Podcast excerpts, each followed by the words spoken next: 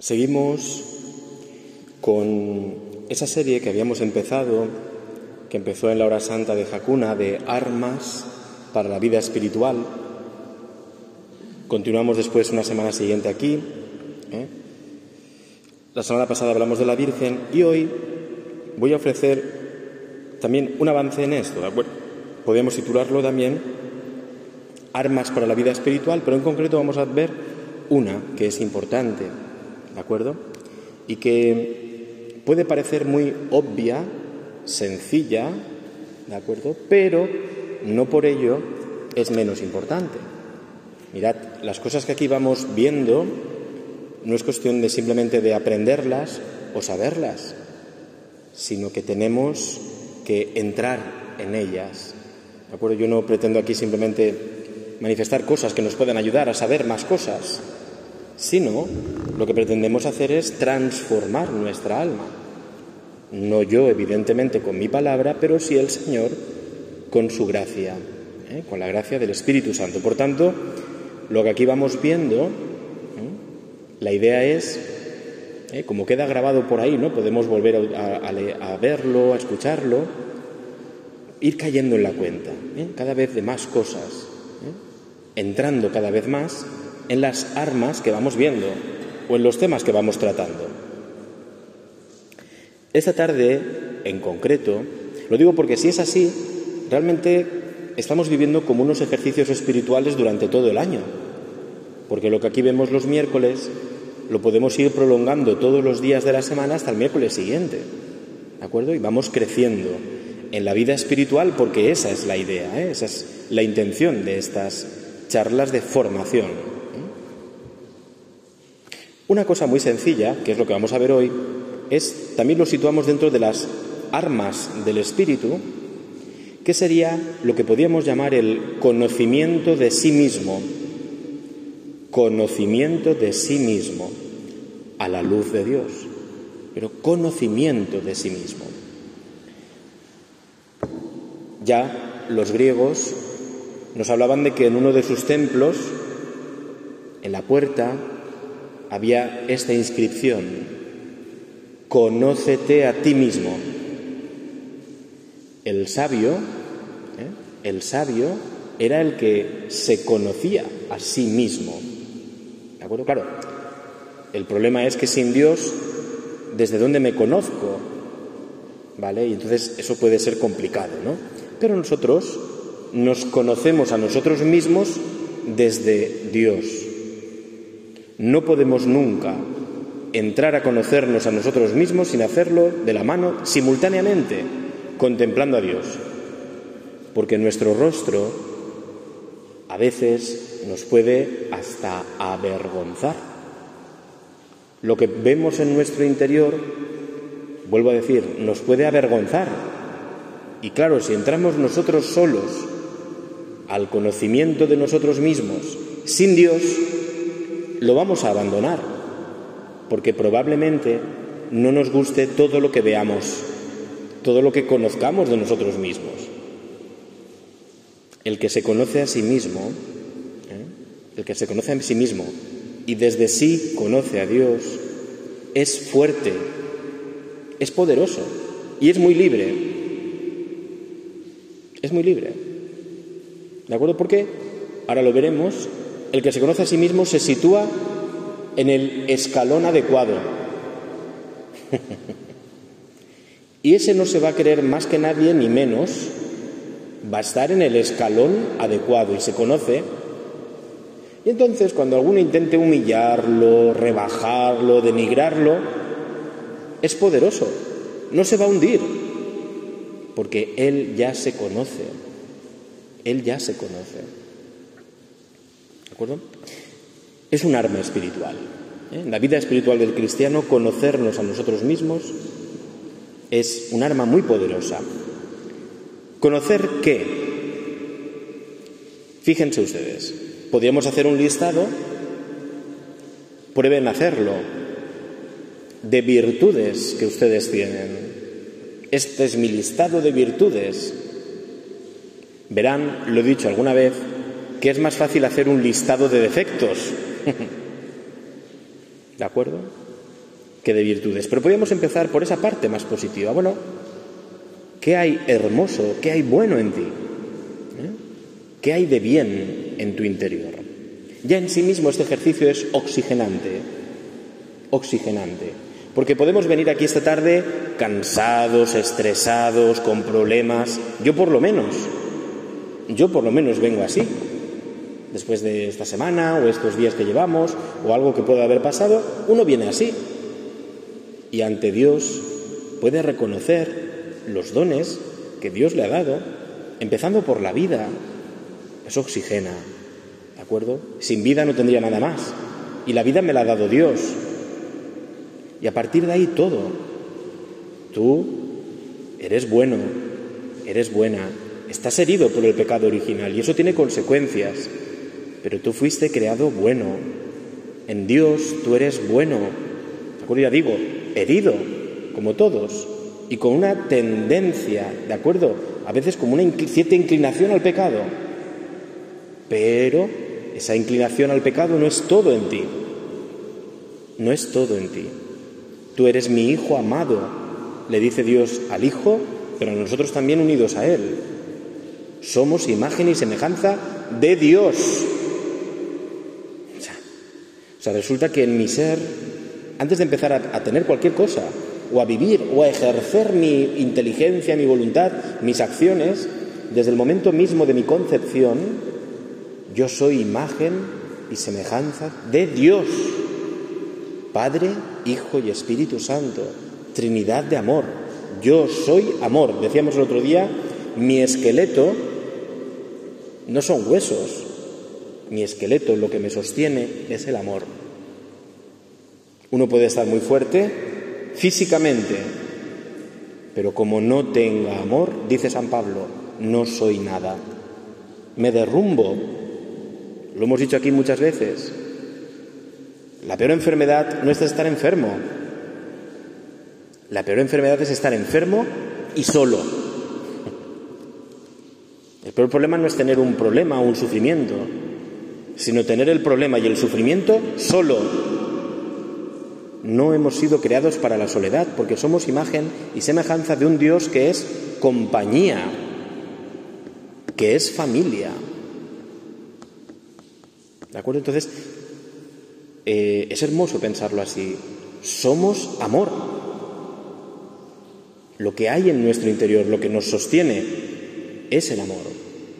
Esa es nuestra dignidad.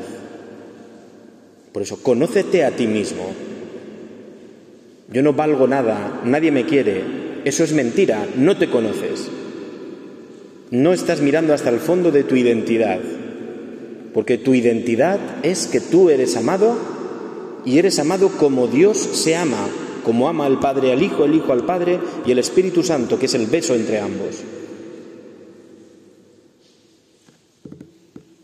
Uno que ama, uno que besa, otro que es besado y el propio beso.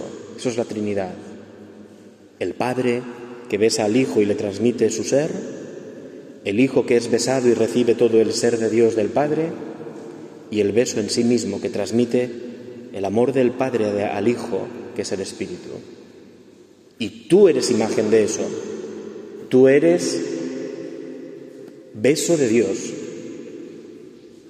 En este momento que Dios está sosteniendo tu vida, estás siendo besado por Dios. Beso de amor. Eso eres tú. ¿eh? Eso somos. Esa es nuestra identidad. Por lo tanto, conocernos a nosotros mismos, ya digo, de entrada es oxigenante. Mirarme a los ojos de Dios, ¿de acuerdo? Y conocerme como Él me conoce. No estoy solo. No soy uno que ha sido lanzado al mundo para construirse su propia vida en solitario.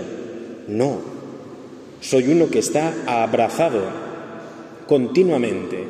Mi aliento es el aliento de Dios que me está besando y me está dando su aliento y su ser. Yo soy amado. Bien, conocer nuestras virtudes, conocer lo que Dios nos ha dado, conocer nuestra identidad más profunda, más honda. ¿Qué tendré yo y tú que Dios ha muerto por ti y por mí. ¿Qué tendremos de valor? Yo no lo veo a veces. ¿Cómo puede ser que alguien muera por mí? ¿Yo? ¿Pero es que el mismo Dios? Bueno, pues algo tendrás, algo tendremos, que el mismo Dios ha muerto por ti y por mí. Tenemos que conocer también, y es un arma, vuelvo a decir, espiritual, conocer los propios defectos. Esto es fantástico, conocer los propios defectos. Antes de que te lo digan los demás. Ahora ya, los demás ya lo saben, ¿no? Y los demás no, no van a utilizar nuestros defectos normalmente para ayudarnos a corregirlos. Normalmente van a utilizar nuestros defectos para señalarnos con el dedo y para criticarlos, para calumniarnos, para difamar. No, no, no, no. Conoce tus defectos. Eres tú. O sea, es hermoso, fíjate, eres tú como tarea de ti mismo. ¿Cómo puede ser que no te conozcas? Nos ponemos a conocer cosas y conocemos los rincones de esta parroquia. Conozco el que hizo ese cuadro, el que hizo no sé qué. Conozco un montón de filósofos, yo, porque he estudiado eso. Y no me conozco a mí mismo. Parece un poco contradictorio, ¿no? Hombre, me conozco la vida de Platón y no me conozco la mía. ¿Cómo es esto, no? O a veces conocemos la vida de los demás. Pero ¿y la nuestra, hombre? ¿Y la nuestra? Conoce tus propios defectos. Siéntate ante Dios. Es importante. No ante ti mismo, ante ti misma de, pues soy esto, soy lo otro, fíjate, si es que, si es que tienen razón cuando me dicen que soy así, que soy así. No, no, no, no. Hazlo ante Dios. Voy a ver mis defectos ante Dios. Cambia. La luz cambia. ¿Eh? La luz hace que cambie la mirada y la perspectiva. Si miras los defectos desde el juicio de este mundo, es tremendo. Y efectivamente lo que harás con tus defectos será esconderte. Pero cuando uno mira sus defectos ante Dios, ve en ellos incluso oportunidades de crecimiento. Oportunidades de crecimiento. Incluso oportunidades de amor. Porque como sé cómo son, mis defectos, yo empiezo esta tarde a hablar y yo que soy, imagínense, ¿no? Yo que sé que soy muy airado y que cualquier cosa a lo mejor me enfada de entrada y me hace saltar, bueno, pues yo que lo sé, pues ya le he pedido al Señor que no, que esta tarde me baje, que me serene los humos y encima ofrezco este momento como un, un acto de amor a Dios. Señor, me aguanto mi ira, y la ofrezco a ti como acto de amor a Dios. Mis defectos los puedo transformar hasta en amor, en ofrenda. Y haciéndolo así, me voy transformando. Mis heridas.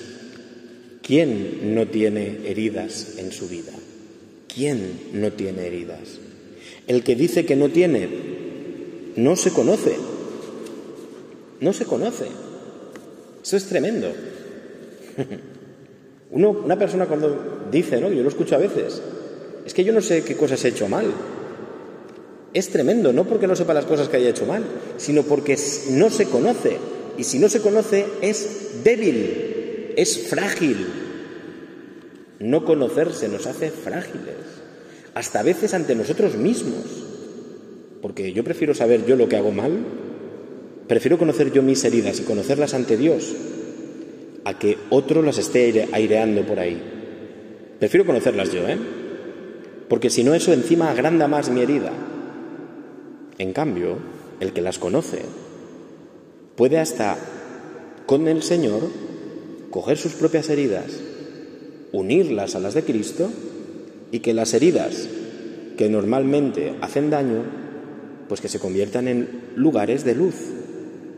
¿Cuántas veces He conocido muchas personas que tenían una herida, que esa herida la conocieron, se, enfrentaron a ella, la vieron desde Dios, y lo que era una herida oscura o quizá tapada durante muchos años, al destaparla, dolió, pero esa herida se curó. y esa herida se llenó de luz. Y yo conozco gente que en un principio estaba herido y resulta que esa herida, con el paso del tiempo y del trato con el Señor, se convirtió en luz y he descubierto esas personas ayudando a otras personas por medio de su herida, por medio de la herida, que le daba miedo descubrirla, le daba miedo hablar de ella, y de momento su herida se convirtió en una herida llena de la gracia, llena de gloria. Qué hermoso es esto. Ya no duele tanto la herida, al contrario, se convierte en una herida poderosa. Mirad la de Cristo. Mirad las heridas de Cristo. De heridas de muerte se convierten en heridas de vida, de donde brota la vida eterna. Y nosotros podemos acercarnos a la herida de Jesús para beber vida eterna, beber perdón de los pecados, conocer nuestras heridas. ¿Eh? Esto es uno de los ejercicios quizá muy más duros que existen, o de las partes del conocimiento de sí mismo más duros que existen, pero más liberadores. Más liberadores. Qué hermoso es, aunque sea doloroso, cuando una persona te dice, ¿no? Es que esta herida está ahí en mi alma desde hace 50 años. Y sobre esa herida lo que he hecho ha sido poner tiritas, pero no la he curado nunca. No la he curado. Puse tiritas, pero nunca se curó. Entonces, descubrir la propia herida, ponerla ante el Señor, ponerla frente a frente y dentro de la herida del Señor, hace bien. Es duro, pero es liberador. ¿Cuántas personas viven oprimidas sin saber lo que les pasa porque no conocen de sí mismo sus heridas o porque sus heridas las han utilizado otras personas, ¿de acuerdo? También tenemos que conocer otro campo de conocimiento, son los lo que llamamos, lo podemos llamar así, las propias dinámicas de pensamiento y de acción de pensamiento y de acción. Es decir, cómo yo reacciono ante ciertas cosas. ¿De acuerdo? Conocer, conocer bien y conocer ante Dios mis reacciones de pensamiento, de palabra o de obra. Si yo sé que si alguien me dice una mala palabra, yo me enfado, empiezo a pensar que esa persona es no sé cuántos, mi vida se oscurece, me pongo que lo mataría. Si yo conozco todo eso, yo puedo hacer algo con todo eso. Si yo no conozco los materiales de construcción, yo nunca podré construir una casa. Si yo no conozco mis dinámicas internas de pensar, de actuar, de reaccionar, no podré construir nunca mi vida. Hay gente que dice, es que yo reacciono siempre así. ¿Y qué vas a hacer con esa reacción? Porque a veces hablamos como que estamos condenados a eso. No estamos condenados a eso. El problema es que si no lo conocemos, sí que estamos condenados. Es que yo no puedo actuar de otra manera. Eso es mentira. Eso es mentira. Entra en ti mismo, entra desde Dios, mira los materiales de construcción, tus reacciones, pensamientos, palabras, y con eso, si los conoces, si los conoces, los tienes, son tuyos. Nunca del todo se nos escapa nuestra propia vida, nunca acabamos de conocernos del todo, nunca. Pero yo puedo hacer algo con eso. Ya digo, desde Dios puede convertirse en mí en un motivo de glorificar a Dios, haciendo algo con eso. A veces nos imaginamos a los santos como hombres y mujeres que no se enfadaban por nada. Eso es mentira. Hay santos de carácter fuerte, ¿eh? Hay santos que tenían que morderse la lengua y ponerse, ¿de acuerdo?, bien tapada la boca porque sabían que si no, hay santos que se rebelaban y se enfadaban. Claro que sí. Hay santos que no soportaban algunas cosas. Claro que sí pero ante Dios lo conocieron. Incluso nos lo dejaron por escrito. Hay santos que nos dejaron por escrito cómo era su corazón. Podemos ver, así que está a nuestro alcance, las confesiones de San Agustín. Nos explica sus defectos, sus pecados, cómo actuaba. Narra una imagen incluso de joven de cuando hasta robó. Y él dice, fíjate lo que había en mi corazón, fíjate lo que había en mi pensamiento.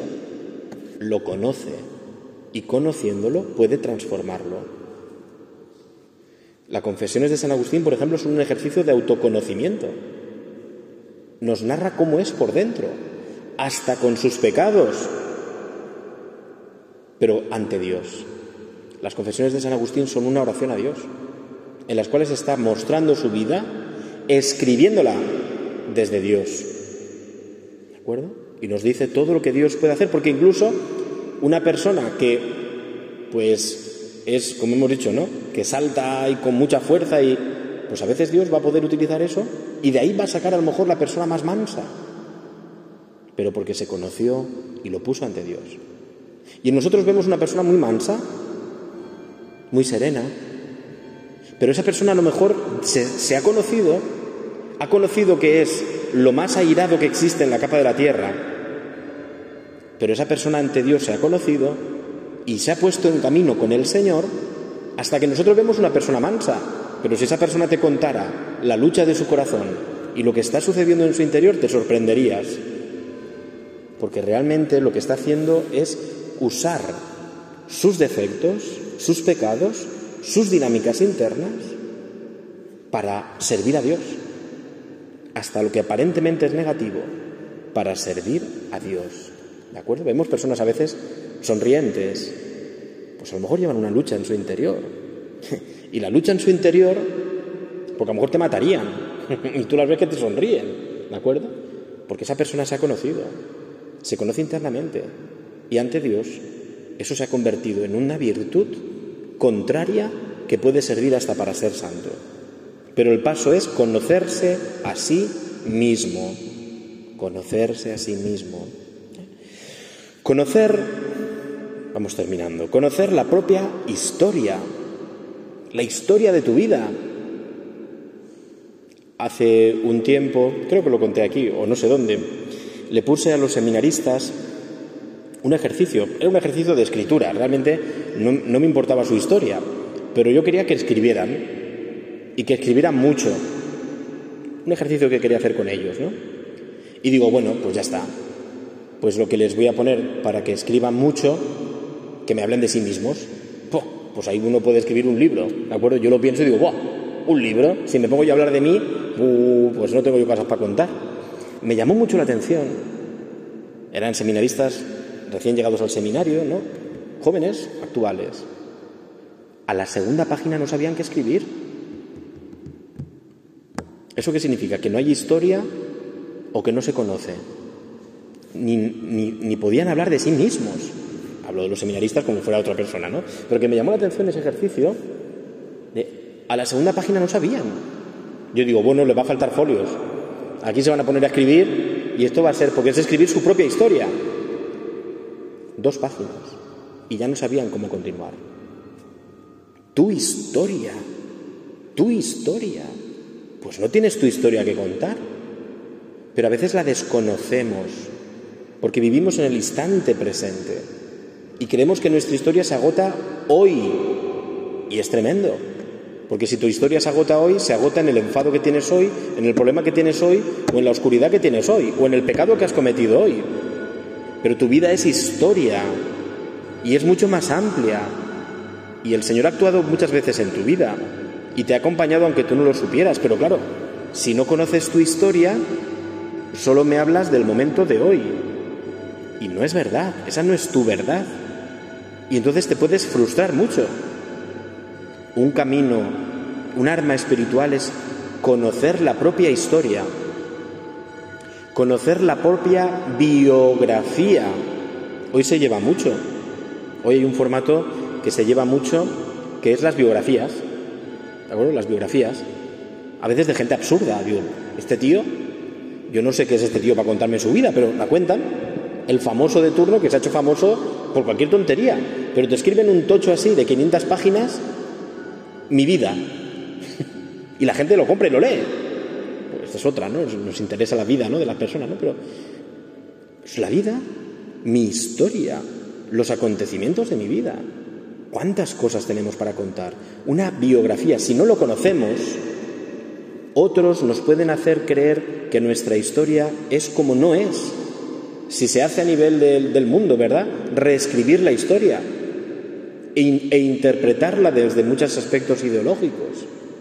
Pues en tu vida puede pasar lo mismo si no conoces lo que sucedió. Claro, es cierto que esa historia va a tener algunas oscuridades. Va a haber algunas partes que a lo mejor te gustaría recortar, ¿vale? De los años, en los 14 años hasta los 14 y medio, voy a recortar ese trozo que no me gusta. Y entonces lo que hacemos es no mirar la historia. Porque como hay partes que no nos gustan, pero es tu vida, hijo mío. Es tu vida. Es única. Y ahí Dios te estaba hablando y tu historia se puede convertir, Dios quiere que sea historia de salvación. Si la miras desde ti, desde ti mismo quieres recortar. Si la miras desde Dios, se convierte eso hasta en un testimonio ¿eh? de la acción poderosa de Dios, de resurrección. El sepulcro que tú no quieres mirar porque es feo, huele mal, es oscuro, esa parte de tu vida que no quieres que se conozca, con Dios es un sepulcro abierto, lleno de luz, lleno de vida, pero hay que ver la historia, hay que recorrer la historia. ¿eh? Yo digo esto, ¿no? que tenemos una biografía, tenemos una geografía, hemos ido recorriendo durante nuestra vida muchos lugares, ¿de acuerdo? Muchos lugares, ¿no? Físicos a lo mejor. Puede ser, ¿no? Pues mira, viví en Alicante, luego me fui a Madrid, luego estuve en Valencia, luego estuve en Granja pero también interiores. Primero estuve creyendo que no valía nada, luego me encontré con esta persona y me hizo que valiera mucho, aquella otra persona, lugares geográficos interiores. Fíjate si tenemos lugares para escribir, ¿de acuerdo? podemos escribir hasta, hasta una historia de las personas que han actuado en nuestra vida. Eso sería un capítulo también muy hermoso y muy grande. Las personas que en nuestra vida nos hicieron bien. Punto. Las personas que nos hicieron mal. Punto. Las personas a las que les hicimos bien. Punto. Las personas a las que les hicimos daño. Punto. De todo eso hay. Y es nuestra historia. Pues sí, yo también he hecho daño a personas. Yo, el que os hablo. Sí, pues he hecho daño a personas. Y hay veces que me gustaría recortar ciertos aspectos de mi vida, pero no, es mi vida. Y lo puedo convertir en luz para hoy e incluso en un camino de santidad, donde Dios me invita a ser humilde. Mira de lo que eres capaz. Juan Miguel, puedes hacer daño. O te unes muy fuertemente a mí y haces mucho bien, o si te apartas de mí, mira lo que puede suceder. ¿no? Es, para mí es una invitación a estar más cerca de Dios. Conocer que hay partes de mi vida pues que a lo mejor no me gustaría que estuvieran, pero es mi historia. Y ahí estaba Dios. Ahí estaba Dios, aunque tú creas que no. Hay, por último, bueno, hay muchas más cosas, ¿no? Para, para conocernos a nosotros mismos, pero hay algunos aspectos, sería el último que voy a escribir, que voy a decir, hay algunos aspectos de mi vida, de mí mismo, de los cuales a lo mejor me puedo llegar incluso a avergonzar. ¿de acuerdo? A avergonzar aquello que hice, aquello que pensé, aquello que me sucedió, aquello que, ¿de acuerdo? Me avergüenzo. Bueno, pero conocerlo desde Dios lo transforma. Desde Dios lo transformas. Es como imaginemos, ¿no? Una iglesia que tú ves desde fuera y, pues ahí, imagínate, hay iglesias que desde fuera son feas. Yo conozco varias que las miras por fuera y dices, esto es feo, Pero entras dentro y son joyas, son joyas, porque dentro se ha labrado todo desde Dios. Pues también en nuestra vida a lo mejor hay cosas que miramos y son feas de nosotros, de nosotros mismos, pero a lo mejor es la fachada, porque si entras dentro, por muy feo que parezca la fachada, a lo mejor, sin duda ninguna, dentro está Dios también dentro está Dios también. Y puede ser incluso hermoso, hermoso. y no pasa nada. Te digo, la vida de San Agustín es una de las obras más traducidas actualmente. Y desde siempre, en toda la historia.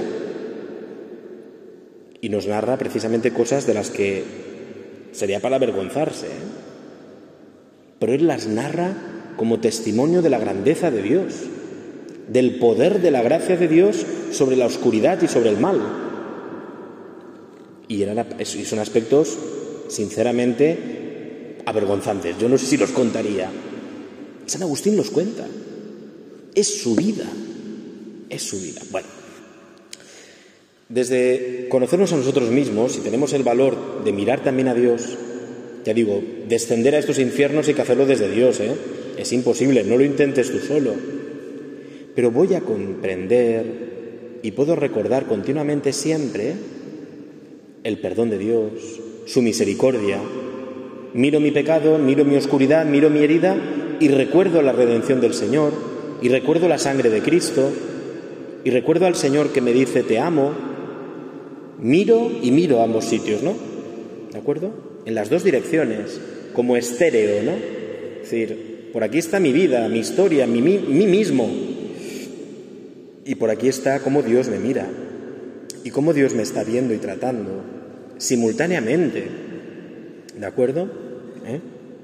Si no volvemos a Dios cuando nos estamos conociendo, podemos caer en desaliento. ¿Eh? Si no miramos al Señor cuando vamos conociendo nuestra vida, podemos desalentarnos, creer que no vale la pena, pero desde Dios.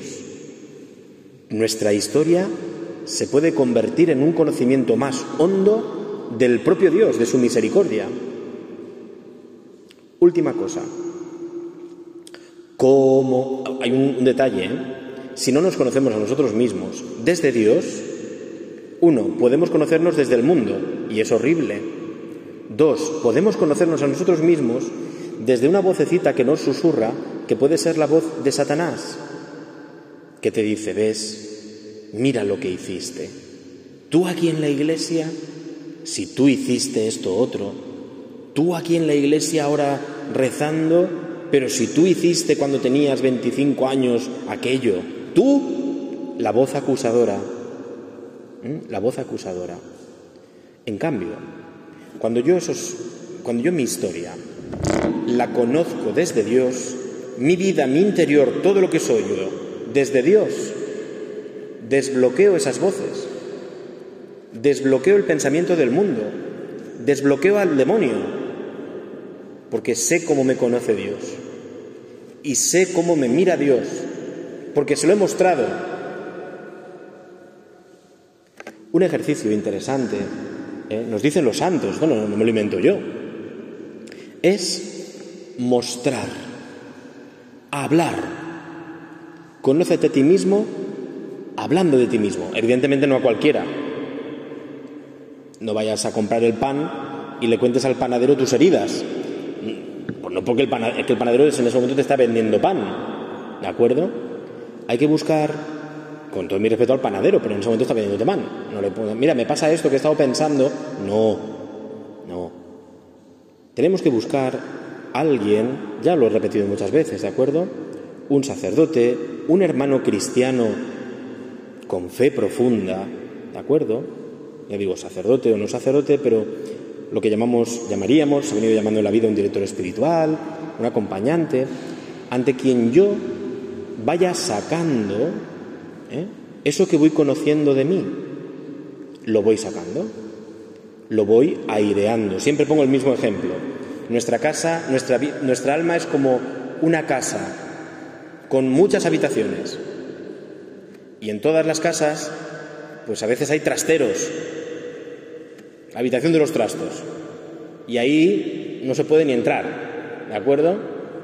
Pero a veces hace falta limpiar y ordenar esa habitación también. Imagínate una habitación que no hayas abierto en 25 años. Que no hayas abierto en 25 años. Pues esa habitación está llena de humedad, olerá mal. ¿Qué hay que hacer? Abre las ventanas, airea. Y esa habitación se hace habitable habitable.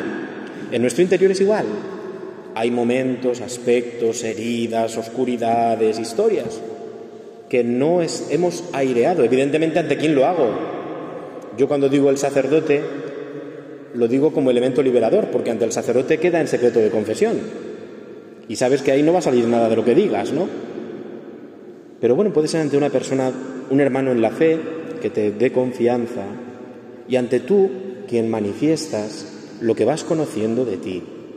Y esa persona te ayuda a conocerte y te ayuda a abrir las habitaciones interiores que a lo mejor están llenas de trastos, que están cerradas, que tú crees que a lo mejor no se pueden ya ni abrir, pero a lo mejor simplemente necesitas a alguien que te enseñe a girar la llave, porque tú estás girando la llave en esa dirección y no es en esa dirección, y llevas años girando la llave en esa dirección y no es ahí, y es tan fácil como hacer así, y la puerta se abre. Entonces, sacarlo a la luz te ayuda a conocerte a ti mismo. Sacar a la luz lo que va sucediendo en tu alma o lo que ha sucedido también desactiva al demonio. Porque el demonio quiere acusarte y quiere que cierres más habitaciones todavía. No quiere la luz de Dios. Y quiere que vivas desalentado, desanimado. En cambio, si tú lo abres, si tú lo comunicas, lo dices, desactivas al demonio. El demonio quiere que te calles, quiere que te calles, para que tú te tragues todas tus cosas y creas que tú puedes vivir solo. Pero cuando tú lo dices, el demonio sale de tu alma, se aparta y te llena tu alma de luz. Lo desactivas, ¿de acuerdo? Lo desactivas. Fijaos, y termino con esto. A veces, cuando propongo esto, ¿verdad? Eh, algunos podrían pensar, ¿no? Lo veo yo, digo, puede parecer, ¿verdad?, que esté diciéndolo aquí a la gente que me gusta escuchar la vida de los demás. Nada más lejos de la realidad. Imagínense ustedes sentarse aquí y que empieza a pasar gente a contarle todas sus miserias. Las miserias de años, ¿eh? Hombre, pues no es agradable, ¿eh? No es agradable. El sacerdote no es que tenga un morbo por saber la vida, las historias, los pecados, oscuridades o las cosas que le avergüenzan a los demás. El sacerdote no tiene ningún morbo de eso, ¿eh? Es más, cansa. Escuchar la basura de todos. Pero es tan liberador es tan liberador que yo creo que hoy es una de las tareas más importantes del sacerdote. ¿De acuerdo? Porque, hay, ah, porque tenemos mucha basura en esas habitaciones de nuestro interior cerradas. ¿De acuerdo? Entonces yo creo que el sacerdote es como un servicio de limpieza, ¿de acuerdo? Como un contenedor, siempre lo digo, ¿no? Como un contenedor donde uno saca la basura, la casa se queda limpia, ¿no? Y ya está. Y ya viene Dios por la noche, ¿de acuerdo? Libera el alma del sacerdote también de toda la basura que ha escuchado y tanto la casa como el alma del sacerdote quedan en paz. ¿no? Pero ayuda tanto. Yo no es que quiera saber sus vidas ni la vida de nadie, ¿no? Busquen, busquemos, ¿no? Un sacerdote, un hermano mayor con una fe probada ante quien podamos conocernos, que nos ayude a conocernos y a conocernos desde Dios. Y veremos cómo eso en nosotros es un arma es un arma. Si tú te conoces ante Dios, entonces eres poderoso. Eres poderoso. ¿De acuerdo? Bueno, pues yo les invito, ¿verdad?, que lo que, hemos dicho al principio, de aquí a la semana que viene, uno puede hacer un ejercicio que es empezar a conocerse, a abrir habitaciones. A lo mejor incluso puede escribirlo. ¿De acuerdo? Pues de forma y manera que de esa manera vamos empezando, ¿eh? empezando y van a conocer muchas cosas también del propio Dios. Yo conforme voy conociéndome más, voy conociéndome más, voy conociendo cuán ancho y alto y largo es más el amor de Dios. Porque para aguantarme a mí hay que tener mucho amor. Pues Dios me va aguantando. Y me ha aguantado mucho a lo largo de la historia. Entonces, conforme voy conociendo mi historia, voy conociéndome cuánto es de grande el amor de Dios. Ni lo que yo mismo me perdonaría o me aguantaría, Dios sí que lo hizo conmigo. ¿Eh? Dios sí que lo hizo conmigo. Por tanto, Vamos a pedirle al Señor este don.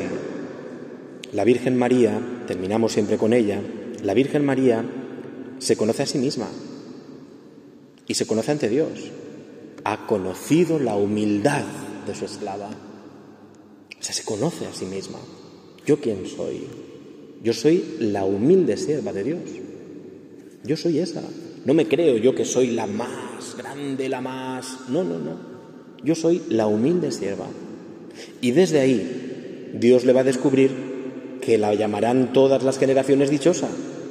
Pero el primer paso es me conozco. ¿Quién soy yo? Decíamos, ¿no? Isabel, ¿quién soy yo para que me hiciste la madre de mi Señor? Aquí está la esclava del Señor. Yo soy una humilde sierva de Dios. Y desde ahí Dios crea y hace grandeza, ¿de acuerdo?